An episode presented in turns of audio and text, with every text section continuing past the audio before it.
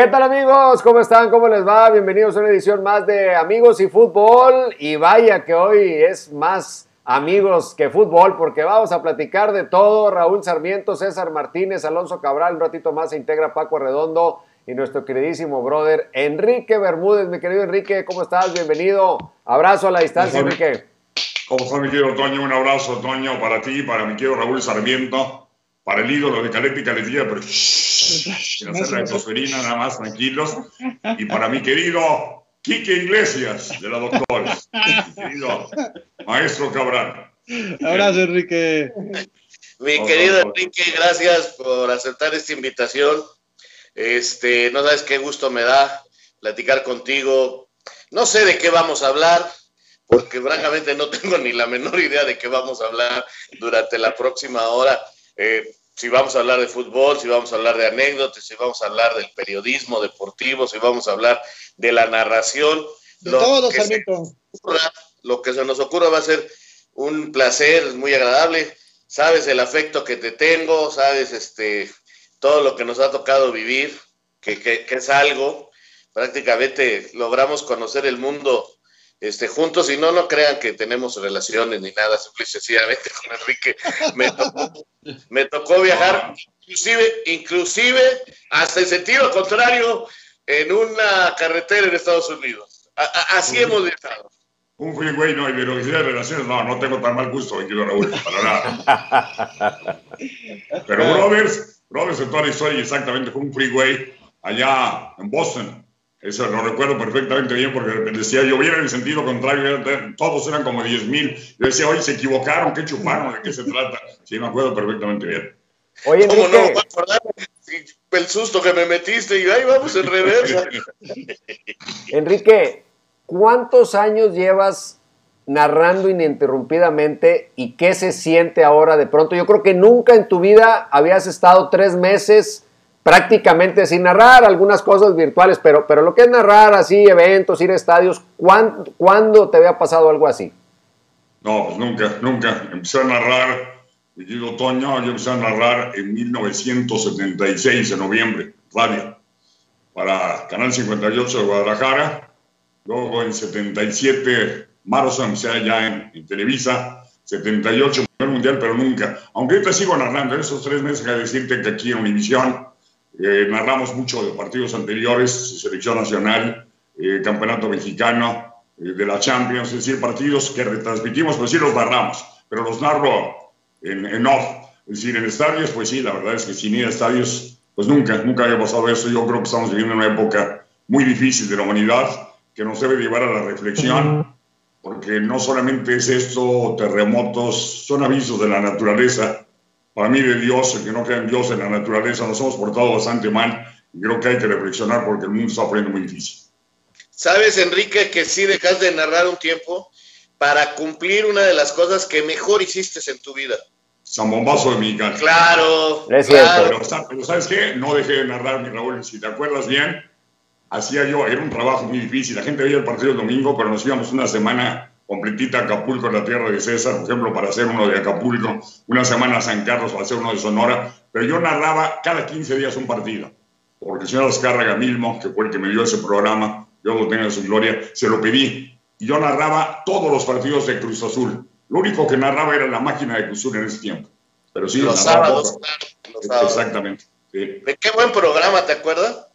Y la verdad es que caló bastante bien, tuvo mucho rating, le gustaba mucho a la gente, eh, yo ponía a los futbolistas a cantar, a declamar, le hacían de comediantes, fui comediante, con, le hacía yo al loco ahí de comediante con grandes comediantes como mi brother Luis de Alma, entre otros muchos, y al, a los cantantes los ponía a hablar de fútbol. Sí, la verdad es que fue un programa bastante sabroso con dos compañeras extraordinarias, Diane Pérez, que sigue en la televisión, la doctora, guapísima, hablando de medicina, y mi tía Gaby Reséndiz, que ahora ya está en su tierra, en Laredo, y que era una reportera que acompañaba a todos los presidentes de la República en aquellos tiempos. Oye, Enrique, digo, primero que nada me da mucho gusto saludarte, brother de brothers, pero shh, sin hacerla de tos nada más. A, a, ratito, a, ratito, platicamos la anécdota del por qué el shh, ¿no? Acompaña sí. nuestro, nuestro saludo recíproco. Un, un, personaje, pues, este, primero que nada, una persona adorada por, por todos quienes tenemos la oportunidad o, o el placer de, de haberte conocido a lo largo del tiempo eh, salvo Sarmiento, un personaje de leyenda en la televisión, pero yo le agregaría algo. Fíjate que te, platico, yo doy unas pláticas en, universidades a chavos que están estudiando la carrera de comunicación y yo pongo el ejemplo de Enrique Bermúdez de la Serna en un sentido, el tema de la disciplina, porque a lo largo de los años, muchos en los cuales nos tocó coincidir, nos tocó trabajar, yo, yo les comento a los estudiantes, siendo Enrique Bermúdez quien es, jamás lo vi llegar tarde a una transmisión, o negarse a hacer algo. Y eso habla de una disciplina, de una pasión por el trabajo realmente digna de, ejemplo, sobre todo tratándose de un personaje como tú. ¿De dónde ha nacido o de dónde nació este, este amor por la profesión, pasión por lo que haces cotidianamente que ya lleva muchos años? Y, sobre todo, lo más importante, ¿hasta cuándo, Enrique? ¿Hasta qué momento piensas pues perderle este saborcito? Mira, este, Raúl Sarmiento, que hicimos, como dice, somos compañeros de mil batallas, sabe una frase que a mí me caracterizó siempre. Yo soy un soldado. Todos como soldados, los soldados no nacen de tosferina. A mí me decían, vas a narrar Selección Nacional en una final, iba. Vas a narrar al Texcoco. Te voy a decir una anécdota maravillosa. Estamos haciendo la Copa del Mundo de España. Pues me acuerdo lo que la recuerdo porque Roberto Guerrero y yo nos tocó España 82. Me tocó narrar la final con Fernando Luengas en paz y el Che Ventura. Los dos ya fallecieron, yo era el chavo en aquellos tiempos, porque veníamos en 78, donde los chamaquitos éramos eh, Peña, Gerardo Peña, que era un narrador extraordinario, yo éramos los chavos de ese mundial, y España, era yo los jóvenes todavía, con grandes maestros como Fernando Luengas, Ángel Hernández, José Rogelio Izquierda, Roberto Hernández Jr., Roberto Guerrero Ayala, puro estrellotota. Y me acuerdo perfectamente bien que narrando ese, esa Copa del Mundo de España, nos mandan a mí, a Roberto Guerrero, terminando, narramos el, la partida de la final y al otro día, ¿sabes a dónde nos mandaron? A Tepic, Nayarit, a narrar Tepic contra Huastepec, y ahí fuimos, ni hablar. Habíamos comprado el boleto para una semana después de quedarnos en Madrid, pues valió sombrilla. Había que ir ahí, me acuerdo que nos llamó Javier González, dijo hay que estar en, pasado mañana en Tepic, pues ahí estábamos, viajamos a México y en carretera a Tepic Mira, eso lo heredo a mi padre, Enrique Bermúdez Olvera, que fue presidente de la Asociación Nacional de Locutores en México, diputado federal. El edificio de locutores lleva su nombre ahí en Praga 40, es un líder que me siento muy, digo de pasada, me siento muy orgulloso de él porque es inmortal. Hay una estatua de él en la esquina de la W en ayuntamiento, en la Plaza Prudent, que le puso Cuauhtémoc Cárdenas, Solórzano, que era el regente en aquellos tiempos. Y la verdad, él me enseñó la disciplina. Él me dijo, mira, al cacarizo, así le llamaban los, antiguos locutores, cacarizo decían al micrófono, hay que respetarlo. Hay que respetarlo siempre, hay tener disciplina y tú puedes tener el dolor más grande de tu vida cuando murió tu tía, tu mamá, no sé, algo muy duro, pero la gente no lo sabe y tienes que respetarlo, tienes que aguantar, tienes que llegar con alegría porque la gente que te está oyendo quiere alegría, quiere que la diviertas, quiere esparcimiento. Entonces, eh, gracias a mi padre, que fue mi idolazo y es mi maestro, en la locución, porque ojo, eh, yo no soy periodista, aunque escribí mucho tiempo noche columnas en el norte, escribí columnas, yo soy locutor, yo soy locutor y cronista deportivo. Oye, pero dices este, que somos soldados, a veces terminamos todos golpeados, todos mareados, ¿no? ¿No te acuerdas cuando en Costa Rica, que se fueron todos y nos quedaron a ti a mí solo? No, no, esto fue... En El Salvador. En El Salvador, ¿te acuerdas? En el Cuscatlán, una vez tuve que entrar con una máscara de luchador ahí. En, en Vietnam. ¿Te acuerdas? En Vietnam entré de luchador, una máscara de Blue Demo, porque no, no voy a poder entrar. Y cuando me la quité, me mentó la madre todo, pues miénteme la madre, pero aquí ya me la pelation, porque ya soy, estaba yo arriba. No había ninguna bronca ya, estaba yo hasta arriba. Pero este, sí me acuerdo que nos quedamos ahí solitos los dos, solos contra el mundo. Y me acuerdo frases que teníamos tú y yo, ya los soldados con muletas, con vendas, vendados, pero terminando la labor, feliz de la vida. Mateados físicamente, pero espiritualmente y mentalmente felices. Así, tal cual fue, Enrique. Bueno, ya, ya se integra Paco Arredondo. Ahí está Paquito también listo. Es, el veterano de, este, de esta conversación. Sí, el, el, que le mueve el teléfono. Que se deje de y al micrófono y a todo, mi querido Paco. Ya no le muevas, compi. Ahí estamos. Alonso, venga. Viejo, mi querido, viejo. Ahora ya camina, perdón. Ahora ya camina lento, como perdonando al bien. Estos eran los gallos, todavía cantar un poquito. Enrique, pues a ver, platícanos, eh, ¿cómo empezaste? Ya nos estás platicando de tu papá, pero ¿cuáles fueron tus, eh, tus inicios? lo primero que hiciste como, como trabajos en medios de comunicación y después cómo llegas a Televisa o, cómo, fue, cómo fue el ingreso, cómo fueron tus, tus inicios, Enrique. Mucho gusto, un abrazote, mi querido Alonso. Mi respeto, te conozco desde que eras un chamaquito que llegaste allí con. 19 años, Enrique, 19 años, 2001, ya. Llegaron tú, llegó Schulz y llegó. Memo, y yo juntos, pero unos meses antes había llegado Hugo Salcedo. Y a Mauricio y May por ahí también, ¿no? no, fue un Mau, Mau, llegó como un año después. Estaba Gerardo Sosa, Diego Rentería, que eh, pues, desafortunadamente falleció este. Se nos fue. Diego, un gran, gran periodista y amigo, Diego, sí. Nacho Alba eh, también. Nachito Alba, eh, Dosal, el sobrino de mi querido general, mi le mando un abrazo, mi general, mando un abrazo al gran general Juan Dosal. Eh, ¿Cómo empecé? Mira, yo era locutor de, de rock and roll en León, Guanajuato. Yo empecé a los 17 años porque mi papá no me quiso comprar un carro. Aquellos eh, de Elvis Presley, aquellos Ford 52 muy bonitos que habían, varios cuates míos traían ahí en la del Valle y mi jefe a mí no quiso comprar uno y mi jefe tenía posibilidades económicas. Y dije, pues qué hojaldra, ¿no? Pues, ¿sabes qué? Papá, yo me lo voy a comprar, consígueme chamba. ¿De veras ir a chambear? 17 años. Ni siquiera licencia de locutor tenía, porque trabajé con un permiso. A los 18 en adelante podía sacar la licencia. Y en León, Guanajuato, me fui de locutor, me compré el coche, a los 4 o 5 años me lo compré, pero ¿sabes qué? Me fui a la RW Radio Olímpica 1390, una estación moderna para la gente moderna que mi brother Tito Echeverry, mi ahijado, la conoce perfectamente bien. De ahí me llaman a Canal 58 de Guadalajara, la catedral del fútbol en Guadalajara, de donde ha salido gente como, pues muchos, David Medrano, el gran Emilio Fernando Alonso, uno de los grandes narradores de la historia, entre otros muchos. Y ahí empiezo a narrar porque yo era locutor de, de rock. George Paul Jr., Ringo los Beatles, debía conocer la mejor Rolling Stones, Cream, Eric Clapton, Ginger Baker, Jack Bruce, etc. un día se enferma un narrador, Nacho González, que falleció hace un año y medio, un accidente en Tapalpa, se cayó en un coche. Y me dice López Agredano, tú que vienes de México, recomiéndame un narrador.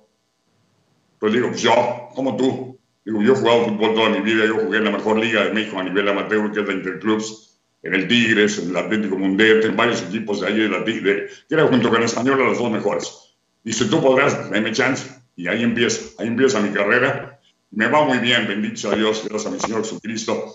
Narro en radio 10 meses y me llama Don Carlos Piquenin, porque el güero Emilio es Barroso Azcárraga, que fue nuestro jefe, lo recuerdan bien, era el presidente en América eventos especiales. Resulta que un día murió en un partido, eso me platicó el chofer del güero y dijo, a ver, ¿quién es ese güey que está narrando? Consíguete el nombre, me gusta. Y me llaman y me dicen, es un jueves, no se olvida. ¿Te gustaría narrar en entrevista? Pues cómo no. Y el sábado debuté en un partido del Atlas. Y de ahí, pues, al, muy poco tiempo, Argentina 78, apenas tenía yo un año en Televisa, 11 meses y mi primera Copa del Mundo. Así empezó todo, Alonso. Gracias a Dios. Paco. Yo, Guagua, te mando un abrazo, ¿cómo estás? Bien, mi querido viejo, ya sabes cómo se te quiere, mi querido viejo. Muy bien, gracias a Dios. Te quiero mucho y especialmente, además de muchas cosas, porque has eh, enseñado y le has dado muy buena onda a mi hijo Badir. Me habla muy bien de ti, que eres nuestro maestro, que le exiges, le, lo haces que sea crítico, entonces por eso todavía más. Buen chavo, buen chavo, Badir, buen chavo. Oye, eh, ¿cuál es ¿cuál ha sido la experiencia que te pudo haber marcado a lo largo de tu carrera? Que tú digas, esta me catapultó, esta me pudo haber hecho daño. Eh, ¿Con, cuáles de todas, ya debes de tener miles, te pudo haber marcado, Guagua? Bueno, hay varias, recuerdo muy bien, 81, eh, no que me haya hecho daño, le he hecho daño al fútbol mexicano, Tegucigalpa, eh, calificatorio para España 82, ahí la Federación Mexicana de Fútbol cometió un grave error, haber jugado en una sola sede, el boleto para Copa del Mundo. Antes era ir y vuelta y mejor se ganaba caminando o gateando, como algún día dijo la Volpe. Y ahí se jugó en horas y nos eliminaron. Me acuerdo el gol del Mágico González, El Salvador. Recuerdo que Hugo Sánchez, faltando ocho minutos, falló frente a Honduras. Y ahí lo, lo, sentí mucho. Me tocó con Juan Dosal, con Gerardo Peña, con Fernando Schwartz, porque hubo broncas terribles. Nos sacaron pistolas en el hotel de Honduras Maya. Pistola, pistola. Yo tuve una pistola aquí, pegadita y no sé ni cómo, pero alcancé a meterme un trompón a este cuate, se cayó, la guardó, terminamos como en Cantina del Oeste, a sillazos éramos nosotros cuatro, más Rocha, que era un productor muy fuerte, y era Ariel Gutiérrez, que era, lo recordará muy bien Raúl, era el hombre que manejaba, tope que manejaba los, billetes ahí en Televisa. Éramos cinco como 10, 12, y a, sillazos. Esa fue muy dura y no más fue la única. A Raúl lo, perdón, lo también allí, desmontaron también a Tomás Boy. Yo me agarré varias veces a trompones ahí en el lobby. Fue durísimo porque había un, periodista que se llamaba Diógenes Cruz que decía todos su entrenamiento, todo un mes terrible. Lo más terrible es que eliminaron a México. Me acuerdo que nos cooperamos toda la gente de Televisa y contratamos un mariachi ahí en Tegucigalpa para llevarle serenata con mariachi a la selección a ver si reaccionaban y ni, madres. Nos eliminaron y eso dolió, pero fue, es la única vez en mi vida, perdón, que, terminé narrando llorando. Ahorita lo recordé también. Llorando, llorando de dolor, llorando de amargura, llorando de tristeza. Todo un mes golpeándote y te eliminaron tu selección fue terrible. La verdad, terrible. Raúl. No, la verdad es que cada, cada cosa que platica Enrique, pues este, me trae algún recuerdo específico, me trae este, detalles yo creo que es la entrevista más difícil que me toca a mí hacer porque eh, es muy complicado, primero que nada, platicar con un amigo eh, de, tantas cosas que hemos vivido y inmediatamente que recuerdas algo, me, viene alguna anécdota. Enrique, es que cada paso que das es una anécdota, qué bárbaro.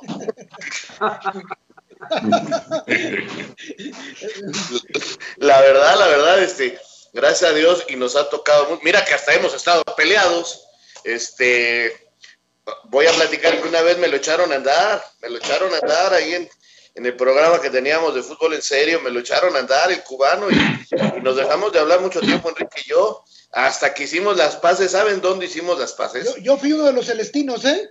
No, pero finalmente nos quedamos solos con Lalo Treyes que pues ni hablaba, o sea, pero bueno, entonces, este, en Venecia hicimos las paces. No te rías, no te rías. En una, góndola, los dos, en una góndola, los no, dos. No, no, no, llegamos, con, llegamos con la selección. llegamos con la selección. llegamos con la selección allá a una gira, pero no nos hablábamos. Pero entonces ya en Venecia se le ocurre a Treyes decirnos, este, oigan, este, a la cena el que vaya y regrese primero al centro. ¿Te acuerdas, Enrique? Que echamos competencia. ¿Cómo no? Y eso lo hacíamos todos los días. Todos los días caminábamos desde, desde nuestro hotel a la Plaza San Marcos. Lo recuerdo perfectamente bien. Por lo menos hacíamos condición física, íbamos y veníamos, lo recuerdo muy bien. ¿Y te acuerdas por qué nos peleamos? ¿Por qué estupidez fue? ¿Por qué volvía? La Malinche. Por Marina, la Malinche, exactamente. Marina y Mariana, ¿te acuerdas? Ah, sí.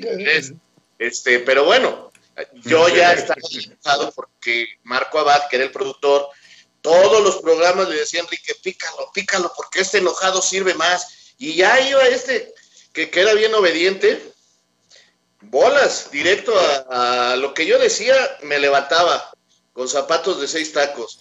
Y entonces llegamos a, Venecia con selección en aquella gira antes del Mundial del 98 y íbamos los tres solos, una gira inolvidable, con también con, cosas que, me acuerdo de Montecatini Terme, me acuerdo de tantas.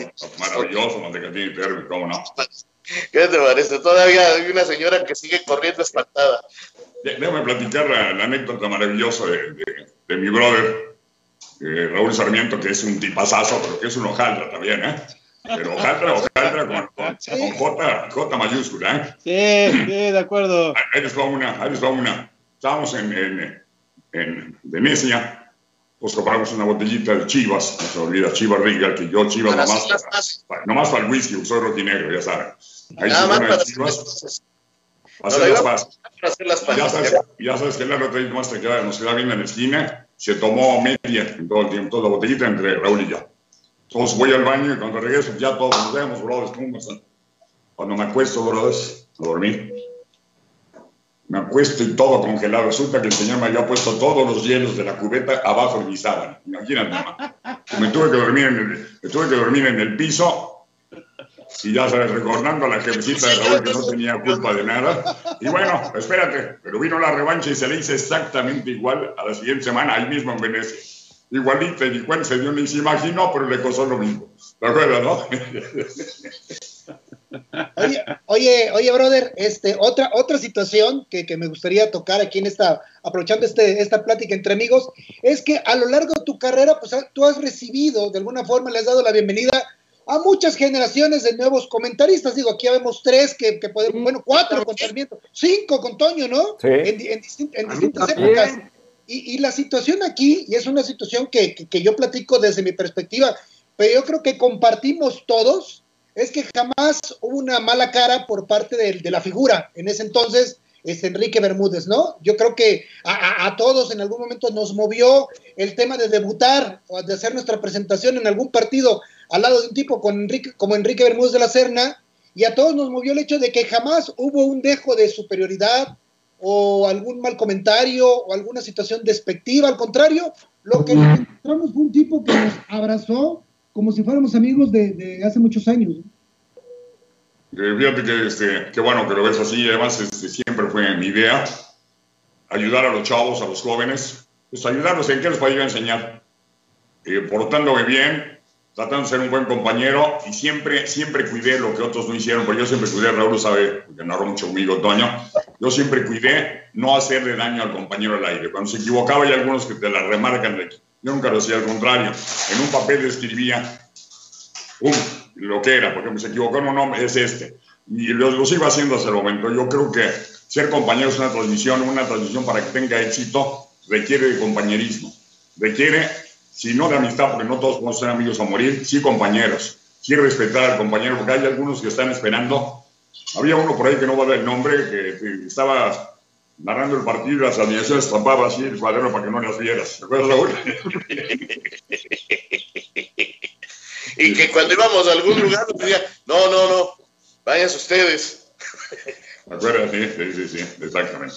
Bueno, Oye, pero Enrique, bueno, sin decir nombres, ¿no? ¿Qué pasa, Enrique, Toñito? ¿Cómo se va formando tu estilo? Eso que hoy ya para nosotros es cotidiano, ¿fue algo que surgió?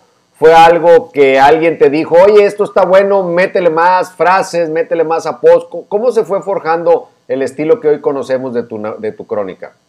Mira, yo creo que mi, la influencia que tengo yo, es clara, nunca la he negado, es el ídolo que tengo yo en la narración, Ángel Fernández. Es mi ídolo, Ángel Fernández Ugama. Yo como chavo crecí oyendo a Ángel, me acuerdo en la Copa del Mundo, tenía yo 20 años, el 70, era mi idolazazo, lo oí narrar en, en Inglaterra 76, es decir, ese es mi ídolo, mi ídolo narración, entonces yo creo que yo tengo una influencia de él, no la niego definitivamente, pero cómo va surgiendo, yo me acuerdo que en una jugada de Ivo Basay, que va con el pecho frente al arquero Piña, un arquero Piña del Morel y tira, yo lleno el diafragma para decir tiro y gol y sale un churrito, me sale tirititito. Me acuerdo que mi hijo David tenía como 6 años, 7, iba en primero, segundo, primaria, y me dijo, oye papá, ¿sabes qué? Que a mi brother Juanito ya le gustó, dilo otra vez. Y luego lo volví a decir, ya le gustó a Juanito y a Carlitos. Y entonces me di cuenta que pegó, y así fueron surgiendo frases y sigo metiéndolas. Y para mí, eh, respetando mucho el Ibope, para mí el rating está en las calles. Cuando vas a los mercados, cuando caminas por las calles, en, con el pueblo sobre todo. El pueblo es el que te da el rating y es el que te hace, te da la popularidad. Entonces a mí cuando me gritan las calles, las frases en las calles, que tengo el orgullo, lo digo no con vanidad, pero que en Argentina, en Honduras, en Costa Rica me gritan San Bombazo, Tirititito, eh, que todo, mi querido todo, uno de los grandes maestros, me encantaba y gritaba San Bombazo. O eso, es muy bonito. Y yo las que no pegan, no las digo. Así de fácil. Entonces así se va formando poco a poco, mi Toña. Oye, ahorita aprovechando la pregunta que te decía César, eh, yo tengo que decir que mi primer partido que narré en televisión fue gracias a Enrique Bermúdez. El primero que narré en televisión fue un Azul en el Estadio Azteca. Y, y, y, lo narré porque ese personaje, gran amigo también, que Dios quiera y esté muy bien donde quiera que esté, no sé qué sea de su vida, don Antonio Rocha, se había puesto muy exigente, ¿te acuerdas? Con la hora de las llegadas. Y Enrique venía a narrar, yo iba a la cancha con Arturo Rivera como lo hicimos mil veces. Y este, y Enrique habla para decir que el avión se había retrasado, que iba a llegar como al minuto 5, que por favor, este, Peña, no, Dosal narrar el primer tiempo y que él llegaba para el segundo. Y Toño Rocha dijo, no, si no llegas a la hora, no narras. Y ahí venía Enrique hecho la mocha y no lo dejó entrar, no lo dejó entrar a la transmisión y me dijeron, narra Sarmiento y yo le decía a Rocha, oye, espérame, yo nunca he narrado en tele, yo soy el de la cancha, mete Enrique, pues yo qué, no, narras. Y justamente ese fue mi primer partido, ¿te acuerdas, Enrique? Sí, lo recuerdo muy bien y además llegué, no el 5, llegué exacto. Sí. Pero sí, lo recuerdo que llegué, hubiera podido hacerlo, pero sí, se puso en ese plan. Y sí, llegaba yo de Guadalajara, Raúl, porque yo durante 20 años viajé de lunes a viernes viviendo en Guadalajara, sábado y domingo en México. Iba yo a hacer acción, que me habló eh, don Camilo Hidalgo, personaje grande de la televisión, un domingo me dijo si podía subir a cuando sale en acción. Y con mucho gusto. Y ese domingo se convirtió en 12 años hacer acción. Entonces llegaba yo y el avión salió tarde, pero sí, sí lo recuerdo, como no lo recordé, y me dio mucho gusto dentro de todo que ahí nacía la, la carrera de, del hombre de la pelota está en el fondo. Oye, mi primer partido fue un, Monterrey Necaxa y ahí nació lo del ídolo de Caleta y Caletilla, ¿no? Que después tanto, que después tanto daño me hizo Enrique, según algunos. ahí nace el ídolo de Caleta y Caletilla y luego después un ejecutivo muy importante que sigue ahí en Televisa y que además es un gran amigo, yo lo quiero mucho, todos lo queremos mucho. Mi querido Beto Sosa, que me prohibió decirlo porque dijo que ya estabas muy inflado, ya se creyó mucho. César, ya no le digas el ídolo de Caleta y Caletilla porque ya está, ya camina con los hombros erguidos y pecho acá, cosa que yo no veía de esa. Hasta la, hasta la fecha, perro. Desde antes. Se lo van a quitar. Y, y, por eso surgió lo de ídolo de Caleta y Caletilla, pero. Exactamente, entonces ese ídolo de Caretica y al aire decía el ídolo de Caretica, pero Oye, Enrique, mi primer partido en televisión fue también contigo, fue un Necaxa Tecos. Antes de que se mudara Necaxa a Aguascalientes, ¿te acuerdas que hicieron tres o cuatro partidos en el Olímpico de Aguascalientes? Sí, cómo no, claro. antes de que terminaran el, Estadio Victoria. Y ahí fue mi primer partido. Iba, eh, estaban tú y la zorrita de narradores, Anselmo Alonso, otro que también este, nos divertimos mucho con Anselmo. El Coco Álvarez y yo estábamos en cancha y ese fue mi primer partido. Y me acuerdo perfecto haber llegado al estadio y una característica tuya también, Enrique, es del coche al palco la cantidad de gente que te busca siempre para tomarse una foto, para decirte algo, para, eh, para saludarte nada más. Y a todos siempre los atiendes, Enrique. Eso me parece, la verdad, este, pues, también muy característico de ti y un, un, extraordinario detalle, porque la verdad, cuando digo mucha gente, es mucha gente la que se acerca. Hay ocasiones en las que nosotros, nuestro trabajo, nos dice la producción, ustedes se traen como puedan a Enrique al palco para que no llegue tarde a la, pues ya sea el previo o a la transmisión. Y la verdad es que nosotros somos los que, los que actuamos ahí como villanos, porque tú te tomas fotos con todos, les das autógrafos a todos y eso, la verdad, también a mí me, yo me, divierto mucho viéndote cómo tú disfrutas ese contacto con la gente. Es una bendición de Dios, mi querido brother. Es una bendición de Dios y la gente te quiere. Imagínate la gente quiere y le vas a negar un autógrafo, le vas a negar una foto, pues sería absurdo. Yo me acuerdo del Loco Valdés, que fue mi compañero mucho tiempo en FAMSA, de locutores, que llegaba una gente, estábamos comiendo juntos y le llegaban a pedir un autógrafo y decían, ni madre, vete a la mierda, ahorita no terminando de comer, sí. Y yo comiendo doy autógrafos, mi esposa Leticia y mis hijos se enojaban, pero digo, de hablar. Y, algún día me preguntaron, o sea, se enojaron un poquito porque no podíamos ni comer bien o íbamos a una feria o algo. Y pues, no, ellas iban a la feria a disfrutar y no se podía, pero le digo, eh, me acuerdo que un día me preguntaron una revista que se llama Contenido, una frase que quedó y les pusieron como una frase. Le digo Leticia que se me viendo gacho, porque no, no, no le dijiste. una frase. Y me dijeron, ¿cuándo es difícil la fama? Le dije, bueno, famosos los virus. Yo soy conociditito nada más. Pero es difícil cuando se te enfría la milanesa. Porque es mi platillo favorito en la milanesa. Cuando se ve es cuando es duro. Pero bueno, sí, la verdad es que es, es, muy bonito, es muy bonito que la gente te quiera. Y hay algunos que me quieren mentar la madre también y me la mientan, ¿eh? Pero voy a salir. Es lo que iba a decir. Ahí está ¿Te acuerdas el día? Perdón, perdón. ¿Te acuerdas el día? Ah, no lo voy a recordar. El único día que no, no, que no lo saludaron y no lo felicitaron, estábamos en Paraguay, en los defensores del Chaco. Y terminó el partido entre México y Chile por el tercer lugar.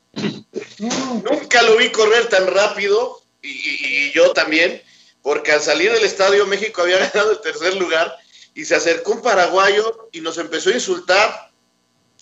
Entonces yo traté de, cálmate, este, nosotros no tenemos la... No, pinches mexicanos, nos, puso una insultada y seguíamos caminando y entonces ya se enojó Enrique, le dijo, le dijo de todo, ya, ¿qué, qué nos insultas, desgraciado idiota? Bueno, bueno, le dijo de todo.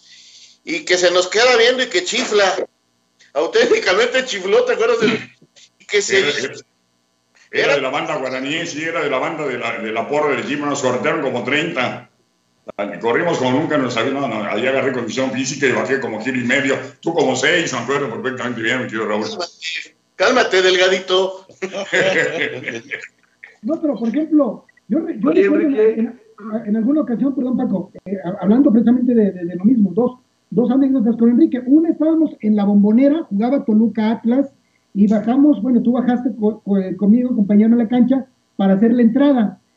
Entonces nos quedaba de frente la, la, porra del Toluca, ¿no? Y bueno, conociendo tu afición por el rojinegro, pues este, se empezaron a meter fuerte contigo.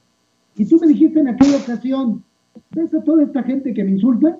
Sí, todos ellos se quieren tomar una foto conmigo. Entonces, ahí es donde te das cuenta que hay que tomar este, pues, distintas perspectivas, ¿no? Distintas este, actitudes ante, ante situaciones. Y la otra, te vas a acordar perfecto, en el estadio de San Pedro Sula, cuando te desafiamos a que dieras la vuelta completa al estadio previo al partido, en un ambiente durísimo contra, contra la selección mexicana y contra el fútbol mexicano, y te desafiamos a ver si eras capaz de darle toda la vuelta al estadio olímpico de San Pedro Sula para que la gente te saludara o te mentara la madre lo que pasara primero. Platica qué sucedió después. Hay dos, hay dos maravillosas. Una daba la vuelta, era cuando tenía el programa que recordó Raúl Sarmiento, San Bombazo Dominical. Entonces el estadio gritaba, San Bombazo, San Bombazo, San Bombazo. Y tiene mucho, y había ahí, ahí estaba, eh, bueno, compañero, compañero, ahora me llevo muy bien con él. Ahora me llevo muy bien con él, la verdad, él vive también en Estados Unidos. Eh, hizo un reportaje, David Faitelson, lo vio y entonces al final, eh, porque perdió México, sacó unos perros a los soldados con los perros, pasó al alemán y saca su estilo, que es un color extraordinario. Para mí, uno, el mejor color de México lo hacía David Feitzer. Saca Noche de Perros, Noche de Perros Rabiosos, Noche de Derrota, etcétera, con su estilo, y saca los perros y me saca a mí.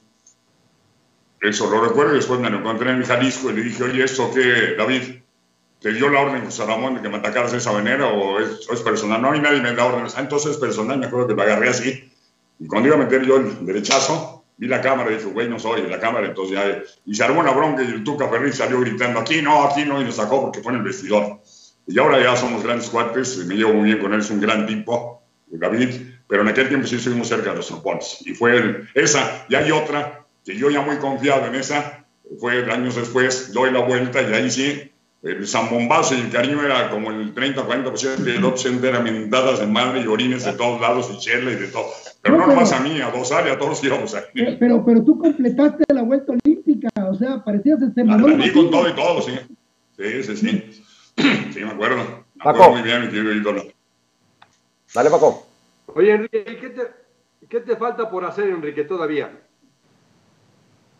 ¿Qué me falta por hacer? Eh, ser mejor hombre cada día. Busco ser mejor hombre, mi querido Paco, mejor ser humano. Me, me falta purificar, purificar el alma, ser mejor ser humano para encontrar la vida eterna a través de la bendita sangre del Señor Jesucristo que vino a morir por nosotros, es lo que quiero, es lo que me falta. Y espero poderlo conseguir. Oye, Enrique. Profesionalmente. Ah. Profesionalmente, pues mi querido brother, este, Llevo. Nadie en México ha narrado los Copas del Mundo que yo he narrado. Narrado, ¿eh? Mi brother Robañano, si llevamos parejos, ahora van a hacer programas, José Ramón, pero narrado soy el único mexicano que ha narrado hasta ahora 11 Copas del Mundo. 12 Copas del Mundo, 12, desde Argentina 78 hasta ahora. Yo espero que en Qatar ahí narro y tengo pensado, porque el hombre propone y Dios dispone, ahí dejar de narrar. Ahí dejar de narrar y seguir haciendo eso. Si dejo de hacer eso, me muero de tristeza, porque esto es un veneno, este amor a, o este oficio, es un oficio eh, a la locución, al periodismo deportivo, a la crónica, a los reportajes. Quiero seguir haciendo, me gustan los programas de polémica, hago ahora un, mucho, uno que se llama Línea de Cuatro, tú participas con nosotros mucho, Paco. Soy sobre todo con Paco Villa, con Isomar Tapia, con el Bam Zamorano. Y ese programa me gusta mucho, o seguir haciendo radio a lo mejor irme a una playa en México, porque yo soy un adorador del mar, por eso estoy aquí en Miami feliz. Y con mi aparato, o con ahora ya y eso, hacer radio, hacer radio, programita todos los días. Eso es lo que tengo pensado. Vamos a ver qué es lo que Dios dispone, porque el hombre propone y a lo mejor ni llego. Con eso que está ahora de esta pandemia que está matando tantos amigos y a tanta gente, pues no sabe uno, ¿no? Oye, Enrique, a mí me has comentado eso varias veces que hemos platicado en diferentes lugares que, que hemos tenido la fortuna de, de convivir contigo, pero sí se puede uno retirar, o sea, el, mientras las condiciones físicas te lo permitan, eh, tomaría la decisión de decir, ok, hoy ya no, a partir de hoy ya no narro, o sea, sí se puede, yo, yo no sé, no, no me imagino ese escenario, a menos que, que físicamente ya esté impedido para hacerlo, pero eh, ¿sí, ¿sí, lo ves como algo que realmente vaya a pasar. Mira, impedido no, porque mira, todavía con que... A eso voy, a, eso voy. Todavía le metemos ella. si puedes, ¿por qué dejarlo? No, no, pero de narrar. Yo te digo, no, no, no esto. O sea, me gustaría seguir haciendo polémica, programas eh, de debate. Eh, me he vuelto mucho más crítico. Antes no era crítico, ahora soy crítico positivo, pero hago crítica. Eh, hacer programas de radio, pero narrar, narrar, narrar, yo creo que hasta ahí ya estaría bien, porque vengo desde 78, imagínate. Ya serían cuántas copas del mundo, cuánto tiempo, cuántos años y hay mucha gente joven, hay narradores estupendos que vienen atrás empujando fuerte. O sea, como que dices, voy a dar un pasito a un lado para que lleguen ellos, ¿no? También. Pero eso es lo que yo, yo pienso. Yo creo que sí, ¿eh? Porque además este, pues hay que reconocer también que yo, por ejemplo, gracias a Dios la voz la mantengo, el ritmo, mentalmente, la, la vista. Esos actores me ayudan, pero vas disminuyendo poco a poco. A mí, por ejemplo, ya viajar tanto ya me, ya me pesa. Yo aquí en Miami, el año pasado tuve más de 60, 65 viajes, Florida, México, México, Florida para ir a narrar y de ahí Guadalajara, Monterrey, o sea, pesadón, pesadón sobre todo. Entonces eso, y también, ¿sabes que En los últimos añitos, pues pasarlo, gracias a Dios, con mi esposa, eh, lo más cercano a los chavos, nietos no tengo todavía, tengo una nietecita que es de mini Chihuahua que anda hecha la madre por ahí, Lupita, todavía. Que tú sepas. Es un chingo de perros, Vadir. sí, Vadir. Bueno, que yo sepa, dicho Vadir no me ha dicho todavía si tengo por ahí algún, algún cachirul. Raúl. Tiene un chingo de perros. No puedo de la risa, espérate. El pinche Vadir sí tiene cinco perros y cinco gatos, su plato, su flote. me acordé el día, el día que Vadircito, porque para mí siempre va a ser Vadircito, hay dos. El día que se le ocurrió tener un cocodrilo, ya va el papá a comprarle O el día que se nos perdió el Tokio y ya el perro estaba desesperado, desesperado. Que, no, dale. Finalmente llegó como con 180 muñecos. Sí, es un coleccionista bravísimo de eso. Sí me acuerdo, en, Tokio se perdió muchas horas y el problema que tiene él, este, sí, me, sí me preocupó, pero gracias a Dios, este, sí, el cocodrilito, sí, se lo compré. Y ahora tiene cinco perros, cinco gatos, porque tiene un corazón del tamaño del mundo y ve un perro por ahí madreado, lo saca, lo trae, lo baña, eh, lo vacuna, y ya su, su pareja y gatos iguales, y no has querido, ya sabes que ya baja, le al rato hacen un pinche loco ahí de 315, ya con 10, ya, ya 10 y tú 11, ya hicieron el equipo de fútbol, ya ahí paran, ¿no? Oye, brother, este, ¿algún partido de fútbol que te haya marcado? O sea, si tuvieses que escoger un momento, un partido de fútbol, una narración que de alguna manera signifique o haya significado el pico emocional de tu carrera? El Confederaciones y Juegos Olímpicos. La medalla de oro allá en Londres, en Wembley, ante Brasil, y Confederaciones de Manuel Lapuente. Porque se conocieron para mí los dos triunfos más importantes del fútbol mexicano en toda la historia y tuve la bendición de estar en ellos. Para mí esos dos, y me acuerdo también el gol, aquel dividido de Peláez y, Luis Hernández y el del Matador, cuando salió haciendo, contando 10, 9, 8, 7, y tienen, tienen los abacos, manden dos, ya estamos en la siguiente, cuando la mete el Matador, y el de Marcelino Bernal, en Washington, D.C., ahí estaba yo con Raúl Sarmiento, eh, cuando le anota al equipo de Italia y México termina en el primer lugar. Eso fue muy especial porque llegó muchísima gente. estaban ahí los señores de la competencia, estaba, estaba Broso, estaba José Ramón, todos ellos, y tenían un grupito y a nosotros se nos vino toda la banda, a Raúl Sarmiento y a mí. O sea, la gente de un cariño tremendo, cuando ese, está la gente muy contenta.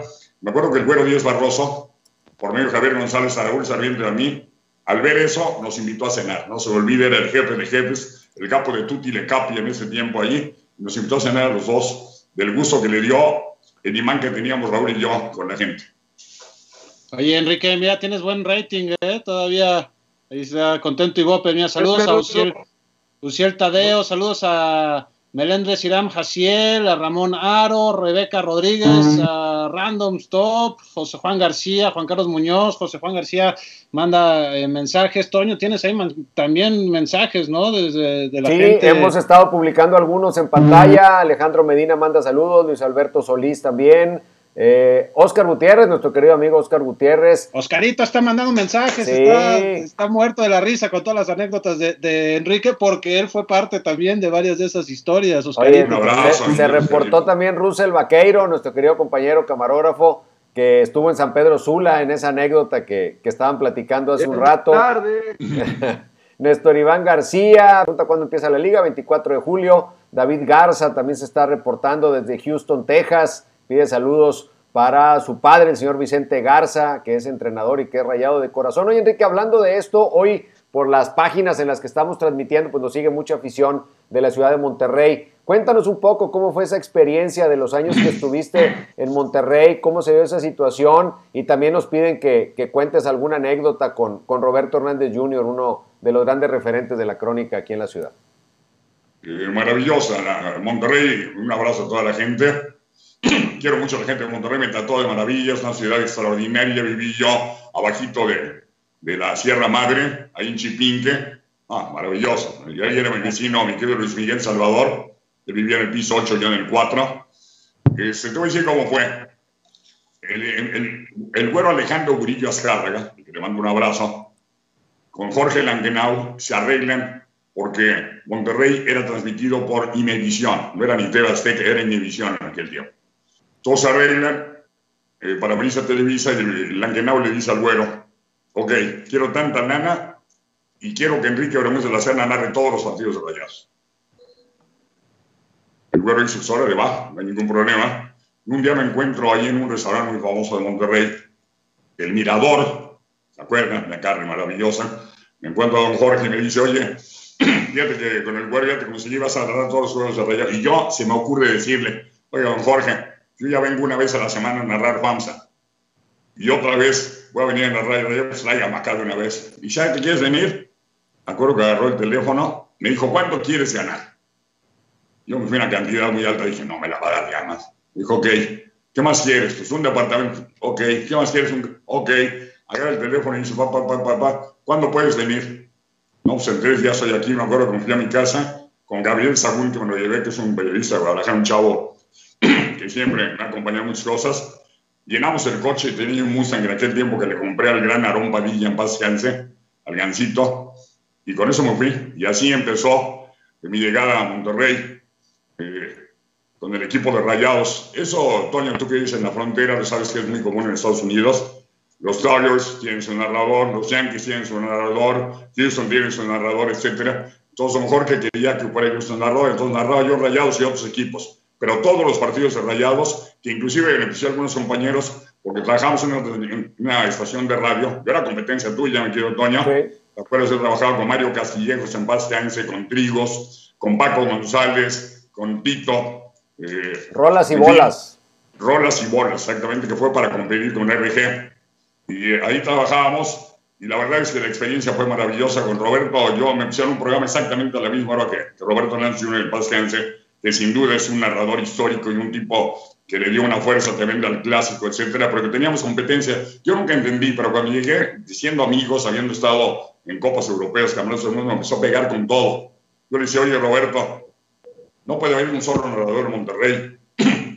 Imagínate, perdón, que hubiera más un doctor, se moría de gente. Entonces, este, pero no, me pegaba, entonces me pegas, pues te pego.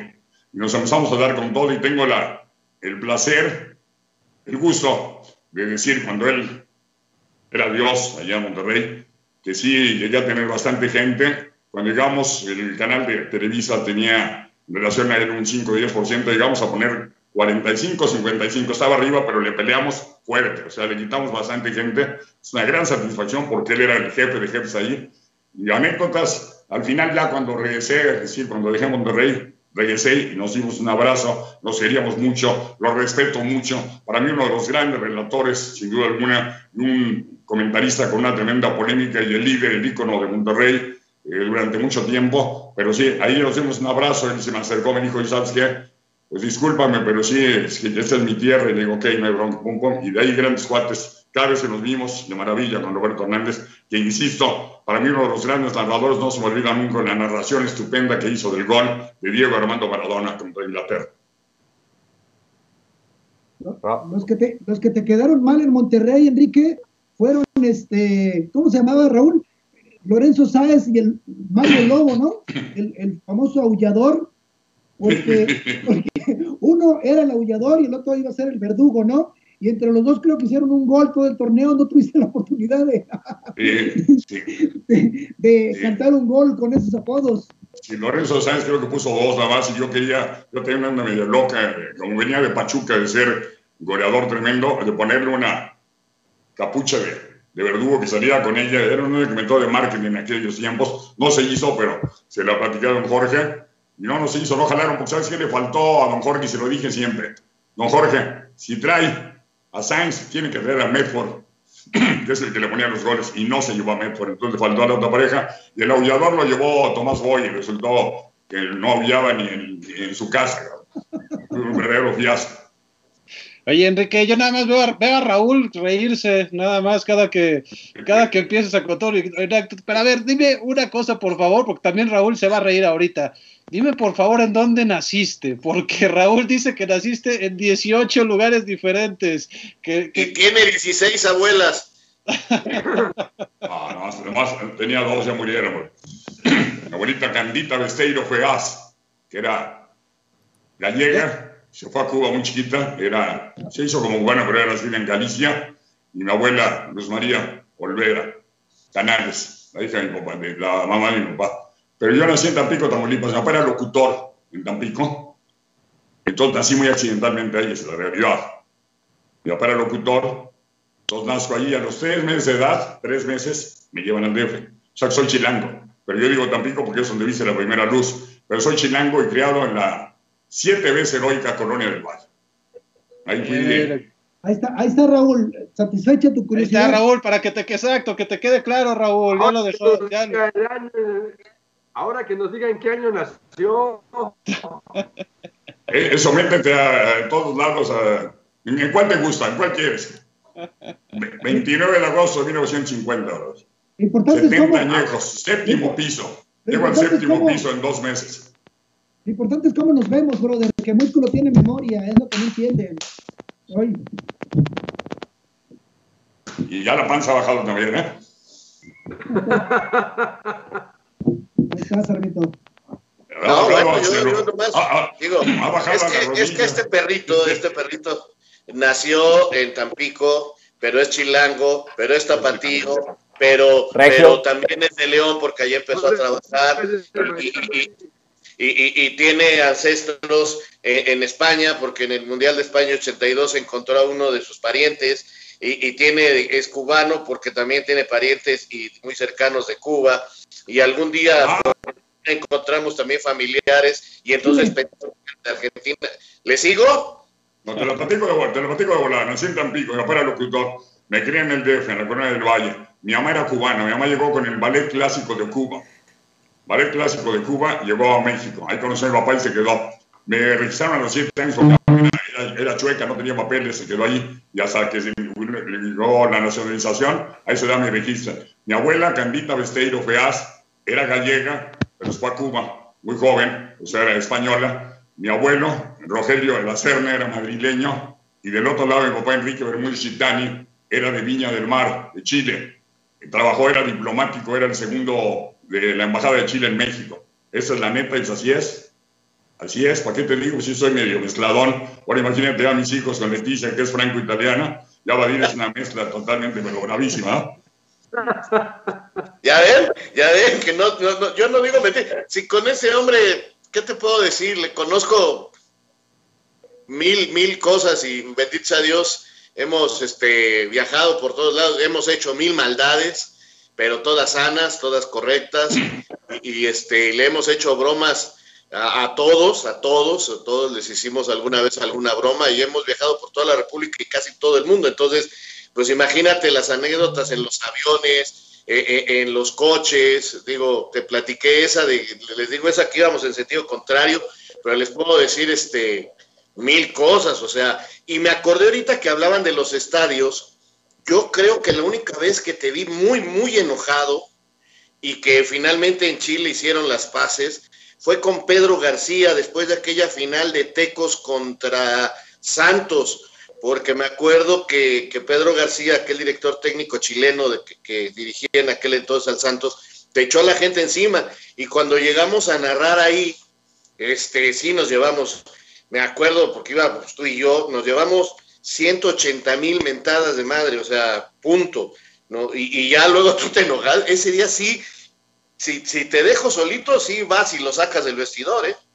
Es que tuvimos un programa antes eh, que se llamaba Nivel de Cancha, que sigue siendo Juan Pablo Romero, con Pedro, y sí le di con todo, lo critiqué con todo, y él de desquite me aventó a la gente encima, así al aire, y dijo, no, es que, es que este es atlista, y no quiere la gente de Torreón, y ya ves que la pasión como es, exactamente tal como lo decís, así fue. Y después, ¿te acuerdas que Allá en Chile fuimos a comer a su casa y nos trató de maravilla, una cena que no olvido. Su esposa, un grandes anfitriones, nos dio muchos jugos, una carne maravillosa. Y ahí se acabó la bronca con Pedro. Pero sí, sí me montó a la gente gacho y sí estuve. La verdad sí me dieron ganas de entonces un trompón con él. El día que tú y Juan Dosal destruyeron la puerta de un hotel que por poco no regresamos. Porque queríamos quedar los muertos, ¿te acuerdas?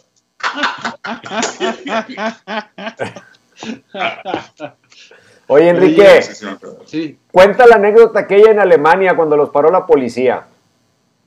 Ah, estuvo buena, ¿te acuerdas? Cuando Mario Castillos bailoteó un descanse. Sí, pero que los detuvo la policía y que te ah, pedía la acreditación en, la carretera.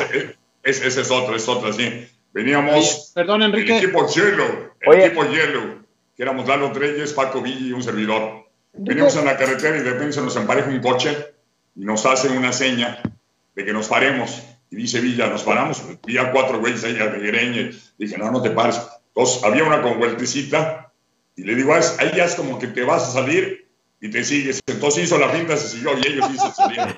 ellos sí salieron. Así, no, de veras, así fue en serio. Ya nos fuimos a todos lados, nos paramos en una gasolinera, nosotros ya dijimos, ya los dejamos. Y de repente los voy a llegar. Yo de repente veo una Brownie 9 milímetros aquí en Coco, otra para Trellis y otra para, para Villa y nos empezaron a decir, eran policías, y como teníamos una Renault, que había rentado muchas, ¿te Raúl? Televisa, unas camionetas Renault, y, y con Lalo Treyes, que parece pedallín, pues entonces nos llegaron. Y, pensaban que éramos guerrilleros, prácticamente que éramos guerrilleros, y Treyes les enseñaba la acreditación, se la aventaban y decían, cállate, hijo, y el Treyes el play. Pero entonces, me acuerdo que gracias a Dios yo salvé toda la onda, porque abajo del mandanón trae yunes para traer los billetes, siempre lo he usado, a guardar la lana si te asaltan, pues, ese por lo menos te la quitan, y ahí traía mi pasaporte. Entonces hago así y me pone ese güey y dice, no, pensó que iba a sacar una pistola, le digo, no, no, saco el pasaporte, lo ven, se meten ahí a la computadora, ya ven, y dice, ok, yo váyanse, pero no, fue gacha, esa fue gacha, pero gacha en serio, ahí sí, la verdad es que, la verdad es que me encantan los globos rancheros, ahí yo aquí, Oye, Enrique, te, voy a, te voy a colgar la llamada y te vuelvo a marcar porque se, congeló tu imagen. Te oímos bien, pero te estamos viendo congelado para poder este, cerrar la plática, ¿no? te, marco de nuevo. Va de nuevo. Mientras tanto, bueno, pues este, la verdad es que podrán dar cuenta todos los que están siguiendo este vivo y de las siguientes plataformas donde pasamos esto, pues sí, son mil anécdotas, mil cosas. Este, la verdad sí no me he dejado de reír porque cada cosa que platica me recuerda algo. Pocas veces me río tanto, pero con este hombre me he reído toda la vida. O sea, nos hemos reído este, de, de, todo. Ahí está ya. Ahí está perfecto, Enrique. Ya regresó así, cachetoncito, bonito, como es él. o sea, eh, imagínate cuántas comidas y cada comida era una anécdota este, cuántas veredas tomó en su rumbo, este, cuántas cosas hemos, no, bueno, este, partidos, narraciones históricas. un día en los Juegos Olímpicos, pues terminaron los Juegos Olímpicos y este nos dijeron se regresan porque ustedes tienen que narrar acá los últimos partidos, váyanse a Atlanta y ahí nos tienes persiguiendo un camión, Enrique y a mí, este, pero persiguiéndolo para subirnos. O sea, por ejemplo, digo, ha de haber sido chistosísimo ver dos gordos correteando un camión que finalmente se paró el chofer y nos subimos para llegar y lo único que fue llegar, agarrar las maletas y súbete al avión para venirnos a México. Este, y así, así te puedo platicar. O sea, cada, cada cosa, Enrique, que, que, bueno, o sea, de comidas, de, cuando nos hemos perdido, porque nos hemos perdido. ¿Te acuerdas el día que íbamos a golpear al taxista en Nueva York? ¿Dónde era? Que, que, que, traía este un como turbante y entonces veníamos atrás y me decía, oye, por aquí no es el camino al hotel. Y le decía, tranquilo, Enrique, tranquilo. No, no, no, espérate, este güey nos va a saltar, carnal. No, espérate. Y traía una reja, entonces traía un vidricito y le digo, mira, vamos a hacer una cosa. Yo meto la mano por acá, lo descuento y tú te bajas comiendo y lo aprietas. Sí, sí, sí, carnal, ahorita lo hacemos porque esto ya no me gustó. Y de repente estábamos en un barrio y yo creo que se dio cuenta y ya nos llevó al hotel, pero yo creo que sí nos iban a saltar, Enrique. Sí, no, nos metió unas calles muy gachas ahí en Nueva York, es cierto, todo, y dije, vas a duro, entonces había que darle, pues, y lo de las maletas, como recorrer el camión, lo correteamos con las maletas en la mano, los dos corriendo, y llegamos, me acuerdo que llegamos a Atlanta, y tenía una hora que habían puesto el bombazo, cuando llegamos a Atlanta. Veníamos de Birmingham, ¿te acuerdas? De la selección mexicana, donde viene el gol de, Paco Palencia, que ahí le puse el gatillero contra el equipo de Italia. Y ahí llegando, al, tenía una hora que había explotado la bomba cuando llegamos, ¿te acuerdas? Sí. Sí, sí, sí, O sea, ¿cómo no me voy a reír si cada paso que dimos era una risa? O sea, eh, eh, eh, ahorita me da mucha risa. Hubo momentos en los que sí nos espantamos porque nos han perseguido. Este, alguna vez, este, la policía también nos siguió. bueno. ¿Y alguna situación pacífica, Sarmiento, que nos puedas comentar? ¿Algo, algo más familiar? no, bueno, familiares hay mil, o sea, también es que se me, se me agolpan las ideas en la cabeza y, tengo que escoger bien las que puedo platicar, o sea. Oye, brother, ¿te acuerdas de, de los, de los choferes de, de Paraguay? Pilotero de ruta corta y pilotero de ruta larga. El pilotero de ruta larga y corta, me acuerdo perfectamente cuando fuimos a la cruz, ahí a, la frontera con, con, Brasil. Sí, a, a, a Iguazú, a Iguazú, a, las cascadas. El pueblo se llama Puerto La Cruz, ¿no? Y ahí está Iguazú, separa el Iguazú brasileño del Iguazú paraguayo y argentino, están las tres. Es Foz de Iguazú del lado brasileño, Iguazú del lado argentino y el, y el, y el, y el paraguayo es algo de la Cruz, algo así. Ay, se me va el nombre, Dios mío, y lo tengo muy claro. recuerdo perfectamente bien, eran como 450 kilómetros de pura curva, curva, curva, y cuando llegamos el pilotero de ruta larga dice, me bajé y le vi las llantas se les veía el aire. Lisas por completo. No, no, no, dije, ¿cómo llegamos aquí? Que va, me acuerdo que nos cooperamos entre tú, Juan y yo, que compramos una del medio pelo, ¿te acuerdas? Para regresar. unos gallitos. Unos gallitos.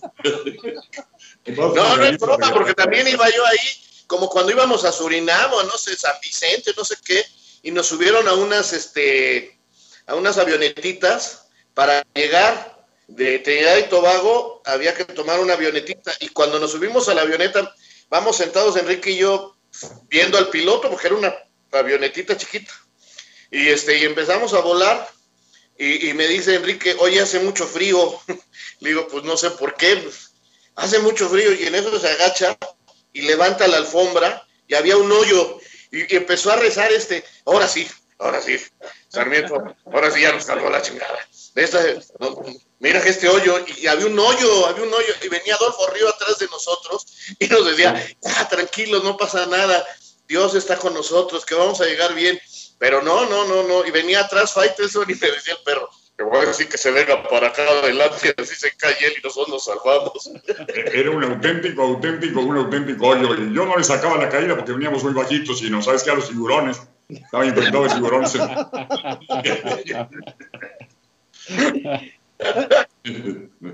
nada que no puedas contra los tiburones, brother. Oye, Enrique, ¿y, alguna ocasión algún jugador se, se incomodó contigo por los apodos que les hayas puesto? ¿Alguno te lo reclamó? Eh, no más uno, ¿eh? hasta ahora. Le mando un abrazo. Francisco Gabriel de Anda. Le puse la jirafa.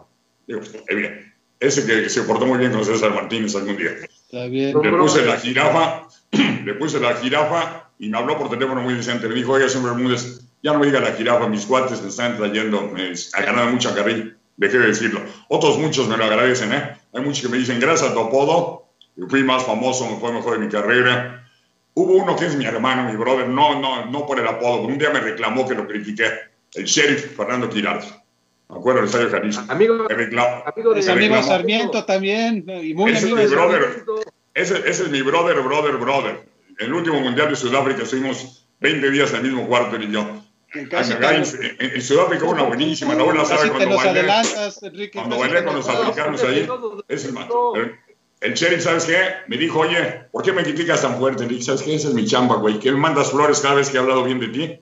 Pues me dijo, no, perdóname, tío, y de ahí somos hermanos. Pero si le dije, así le dije, ¿te mandas flores cada vez que hablo bien de ti? Entonces no me critiques, no, no, me, no me protestes, que te critique, pues es mi, es mi chamba, eso me dedico, ¿qué quieres?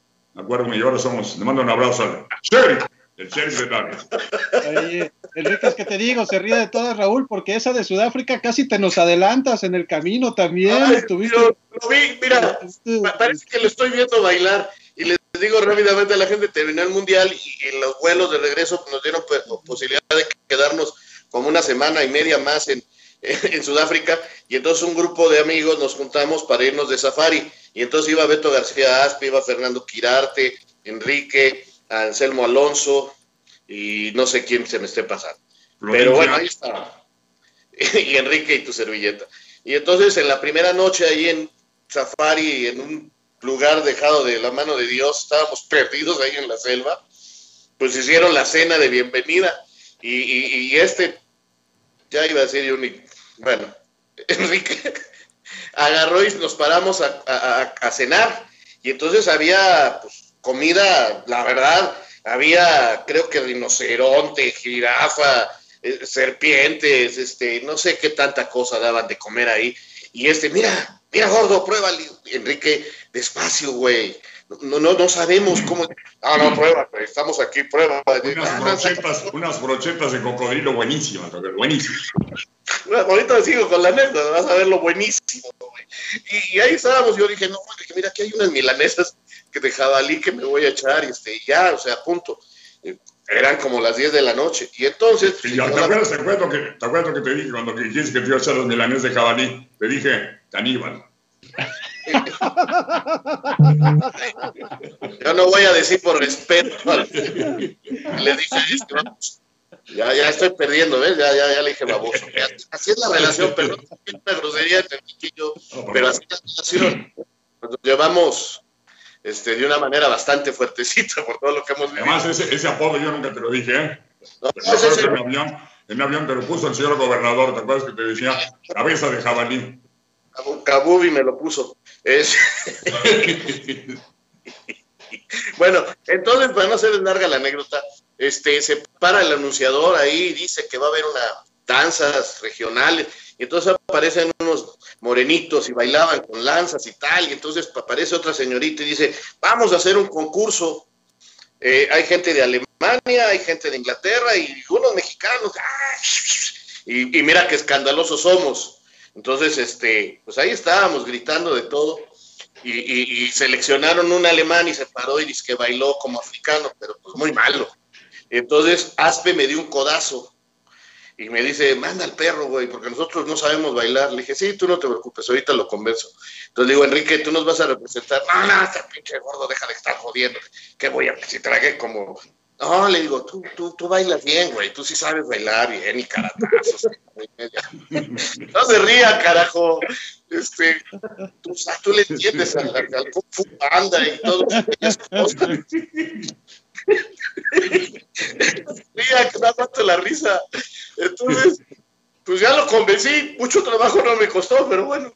Entonces, cuando pasó el inglés, malísimo también el inglés ese que quería ir. Y entonces México, y nos subimos a las sillas y empezamos a aplaudir a Enrique, y ahí pasa. Y que se emociona este caníbal. Empezó a bailar como loco y agarraba una como lanza y, tiraba caratazos y de repente se tiró al suelo y hacía cosas. No, no, no, los africanos, los sudafricanos aplaudían, fue una cosa, los ingleses se pararon a aplaudirle, los alemanes le aplaudían, bueno, todo el mundo feliz allí, nosotros, ay, bueno, pues ganó México, ay, arriba México y no sé qué, y yo lo vi que se vino caminando despacio, se sentó a mi lado, además compartimos habitación en ese safari, como muchas veces, se sentó a mi lado y me dijo, brother, brother, no puedo respirar, cabrón. Le digo, poquito a poquito, Enrique, poquito a poquito, jala aires, y fue mucho ejercicio. Brother, brother, este, te encargo a Vadir, y a mi hija, y a Leticia. ya, cabrón, no puedo respirar.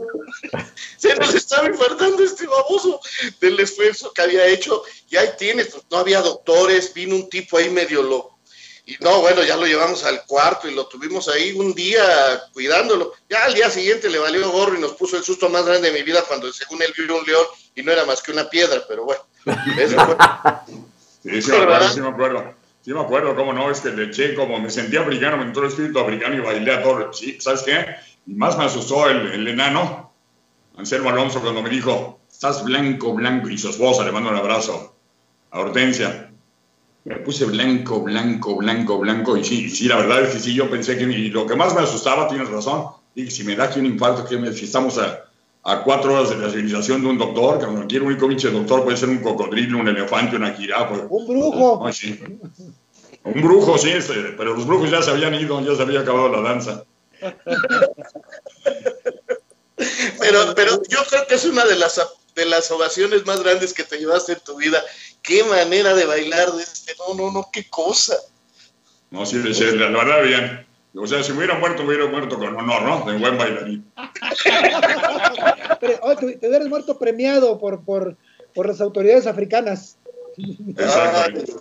Y me acuerdo que ahí, te, acuerdas que también entré así y se aparé a dos que iban a agarrar un trombón? Se mentaron la madre y todo. Aspe y el sheriff, ¿te acuerdas? Se calentaron ahí los dos. Sí, en una charla de fútbol, en una charla de fútbol empezaron a decirse cosas y ya, ya se iban a pelear.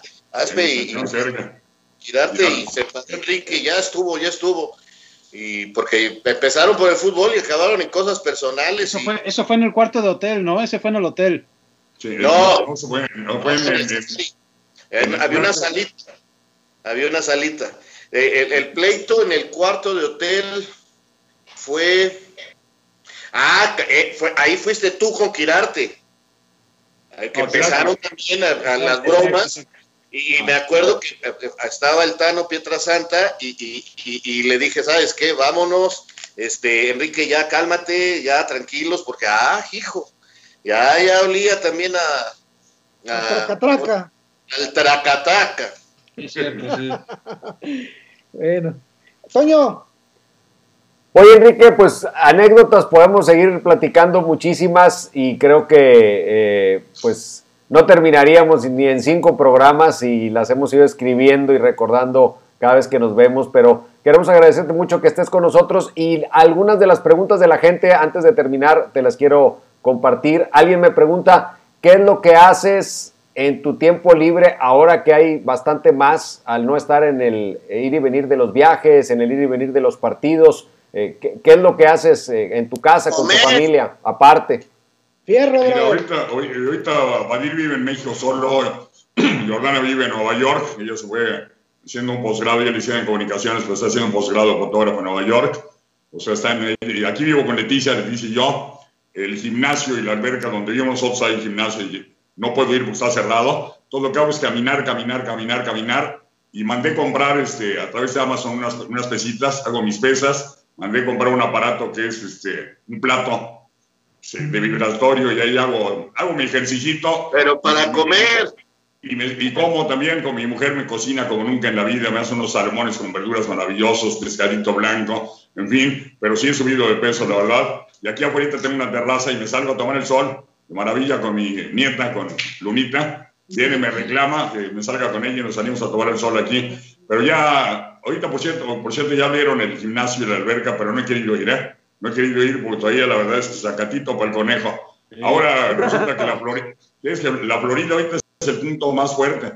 Ya Nueva York, mi hija, yo estuve preocupadísimo mucho tiempo, decía, cuídate. Nueva York ya, ya bajó todo, pero ahorita la Florida junto con Texas, porque la gente se volvió loca, dijeron abran y salieron como locos y no usan eh, cubrebocas y no se cuidan, los jóvenes son muy irresponsables, muchos de ellos, otros no, porque saben que ellos son asintomáticos y casi a ninguno les pasa nada, pero se olvidan que tienen padres, que tienen abuelos y que eso no se ha acabado, es una cosa terrible lo que estamos viendo en la humanidad. Yo, yo salgo a caminar y siempre llevo mi mascarilla aquí abajo, camino, camino, camino, cuando veo a alguien que se acerca me la pongo para protegerme a mí y para protegerlos a ellos, porque uno no sabe, yo por ejemplo ya, ya me hice el examen y gracias a Dios salí negativo porque Paco Villa y yo junto con Isomar Tapia, hicimos en un programa, porque aquí trabajamos una semana y hacemos programas en línea de cuatro, narramos, y una semana desde casa hacemos cosas de video como ahora, y una y una.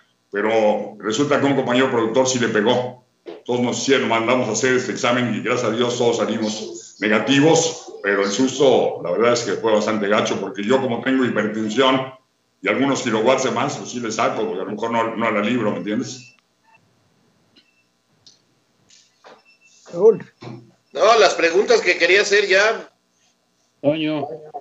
Sí, bueno, la gente nos estaba preguntando eso, nos estaban preguntando que si te vas a quedar en Miami, pero ya cuando continúes con tu carrera o si vas a regresar a México. No, fíjate que yo tengo, yo tengo un contrato hasta Qatar, o sea, hasta diciembre de 2022.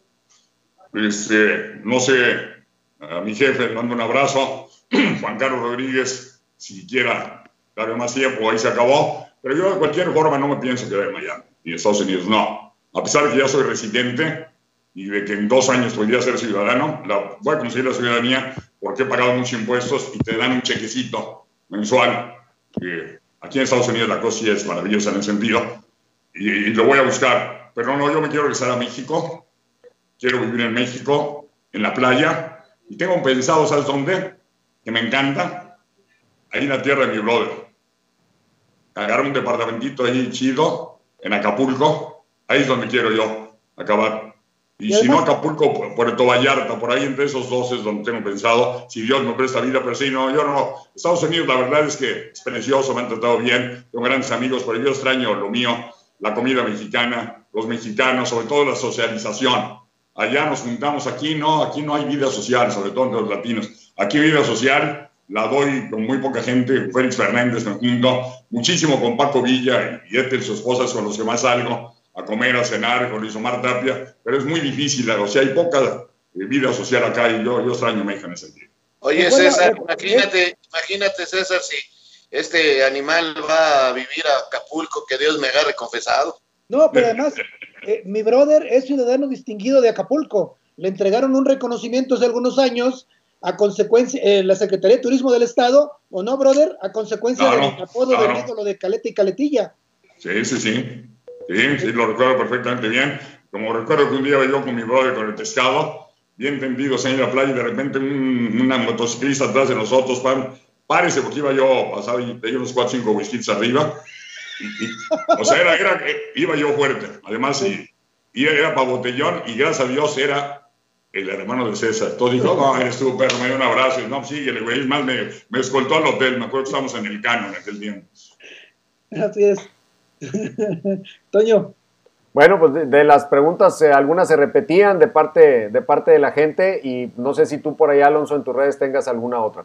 No, mandarles también saludos. Eh, mira, Juan Carlos Muñoz Jiménez, que estuvo con nosotros en televisadeportes.com también algunos en algunos días. Y pues nada más agradecerte, Enrique, te insisto, igual que Toño, podríamos estar horas y horas y horas. Afortunadamente espero que estas anécdotas continúen eh, sumándose y ya platicaremos en el 2022 para convencerte algunos otros añitos, Enrique. Le va a ser como la golpe. No, sabes que la verdad es un placer haber estado con ustedes. Eh, ahora en esta pandemia he, dado muchas entrevistas, van en el estado de Costa Rica, de Paraguay, de Argentina, de aquí de México, estuve con mi brother Javier Alarcón, Estuve con varios, varias entrevistas, pero la verdad con ustedes ha sido un momento muy especial, grandes amigos todos. Eh, verlos es para mí un verdadero placer y privilegio. Dios los bendiga a todos. Oye, brother, brother, les dije que nos ibas a cobrar 20 mil dólares la hora. Sí, porque me, habla, me habla y me dice, oye, si cobraras cuánto, 20 mil pesos, digo 20 mil pesos que me viste jodido, que eres dólares. ¿Bromas? Para la próxima ya con unos frascos en medio, Enrique. Es, esta sería de maravilla, esta sería de maravilla, hombre, imagínate. Pero con los frascos nos olvidamos de la pinche cámara y le damos bonito, sí. ¿Qué más, Raúl? Venga, Raúl, ¿qué más? Gracias a todos. Gracias, Enrique. Saludos. Los esperamos mañana, mañana jueves 12 del mediodía. Ahora sí, viejo, mi viejo, ahora ya camina lento, como perdonando al viento. Oye, y, no hablamos de Popotito. Ah, Popotitos. ya, ya, ya. Bueno, bye, bye. Saludos, bye. Saludos, bye.